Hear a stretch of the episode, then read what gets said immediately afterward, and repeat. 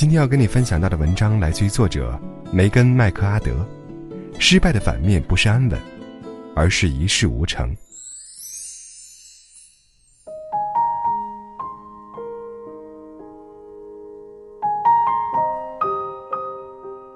像大多数作者一样，我是一个积习难移的拖延症患者。在写作这一章的过程中，我大概检查了我的电子邮件有三千多次，超市购物单写了丢，丢了写，重复多次，在推特上长篇大论的与人争辩金本位制是不是最糟糕的经济政策，在脸书上给至少十年没见面的校友写了留言，发明了一种美味的巧克力，浆果蛋白质沙冰的新配方，在谷歌上搜索了几次自己的名字，看自己有没有。至少曾经写过一篇有人确实感兴趣的文章。当然，很多人都爱拖延，但对写作者来说，这好像尤其是个古怪的通病。一个图书编辑曾经兴致勃勃地和我说起，二十世纪九十年代后期，社里安排给他编辑的第一本图书，是一九七二年的合同定下要出版的。我有一次问一个才华横溢又非常有名的同事。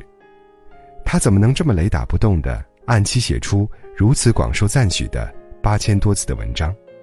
他说：“这么说吧，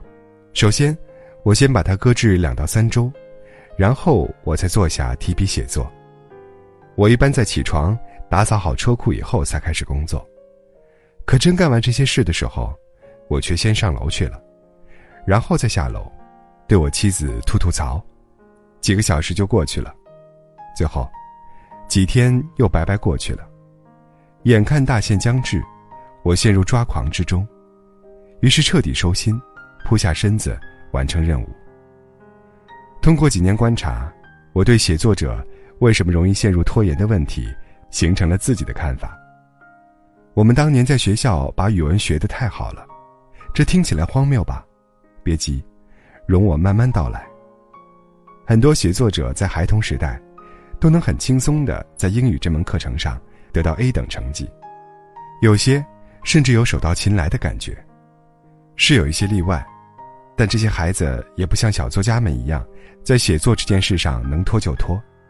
在童年时代，当初中老师正在努力的循循善诱的教导成功源自锲而不舍的努力时，这些未来要靠舞文弄墨为生的孩子，正与老师的教诲背道而驰。当其他孩子还在结结巴巴的抠字眼时，他们早已经读到更高的两级去了。这些孩子会在五年级的课程中，给你交上一本完整的青春小说当作业。不是说他们不失败，而是说在童年时，他们不需要屡经失败才能把自己锻炼的优秀，天生的小聪明已足以让他们遥遥领先。这样的人生经历，教给他们的其实是很糟糕。很错误的启示，成功只要靠天赋。不幸的是，当你成了一个专业作者，你的竞争对手都是当年那些在语文课上出类拔萃的孩子们。确实，你的那份才华，可能难以睥睨群雄。如果终其一生，你仅仅就靠这份天资，做简单易成的事情，那么你写出的每一个字，就都变成了对你能力存货的考验。每一篇文章就变成了对你这个写作者功力成色的一次公投。只要你还没有写那篇文章、那篇演讲稿、那部小说，那么你大可认为那将是一部好作品。在提笔之前，你尽可想象自己是吉普·鲁斯特、王尔德和乔治·奥威尔于一身的豪华拼盘型大作家。可当你写完落笔时，你才悲哀地发现。你就和二十世纪四十年代的那些蹩脚作家一样，一个段落跨百页，一个逗号管到底，而原因居然是你费半天事，也弄不清怎样断句才合适。绝大部分作家会对此尽力敷衍而过，因为当大限临近时，对交白卷的恐惧终归会超过对交出烂作的羞愧。但我见过许多年轻的媒体人，仅仅因为难以按期交出稿件而事业搁浅。或者险些搁浅，他们可都是大学生，都能轻松坠词成章，所以不能说他们是懒惰无能之辈，倒不如说，他们是因为担心写不好，而被吓瘫了。的确如此，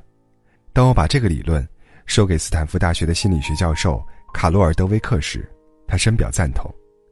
作为激励心理学方面最知名的专家学者，德威克的整个职业生涯就是研究失败，以及人们如何对失败做出反应。你能想象得到，失败不是什么令人欢畅的事情，但是他在研究中也发现，并不是每个人遭遇失败时都会吓得发荨麻疹。在他的研究中，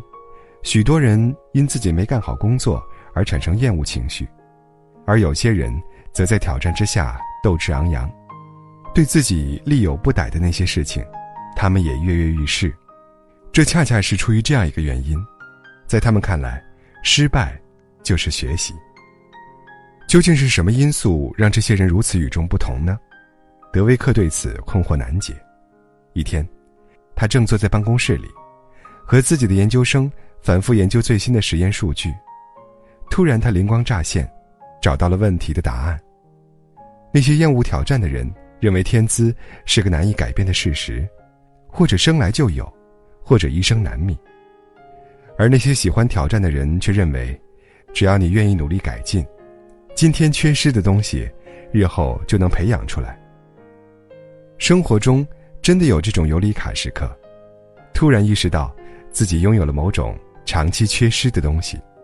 德维克说：“他现在把有前面那种想法的人视为固定心态者，而把后面这部分人称为成长心态者。不论你是偏固定的还是偏成长的，这种偏好都会决定你对那些考验你智力能力的事情所抱持的态度。对于那些拥有成长心态的人来说，挑战是锻炼自己才干的好机会。”但对那些持有固定心态的人来说，他们就是一把标尺，要把自己能力的底线亮出来。对他们而言，发现自己不如自己所想象的那样优秀，并不是一个改善自我的机会，倒不如说这是一个信号，是在提醒自己应该去找一个不像现在这样严峻考验能力的职业，比如擦擦地板什么的。人们对露出能力破绽的恐惧。的确是如此广泛的一个现象，以致有一个专门的科学名词应运而生——冒充者综合症。数量惊人的成功人士难以相信，他们已经真的功成名就，生怕在某个时刻被人认为是招摇撞骗者。许多人处心积虑地寻找能够不费太大力气就能露一手的机会，而不愿去应对那些可能会让自己难堪的硬骨头。如果他们被迫必须应对完全没有准备的挑战，他们甚至可能会陷入一种心理学家所说的自我绑架状态。他们故意做错一些事情，以影响行动绩效，目的只是为将来的失败预留一个借口。某些人可能会把自我绑架演绎得相当惊人。在一次研究实验中，人们在面对预期男友上佳表现的任务时，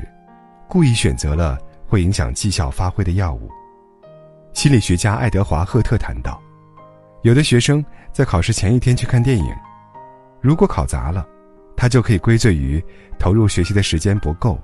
而不是自己智力能力不够。另一方面，如果考好了，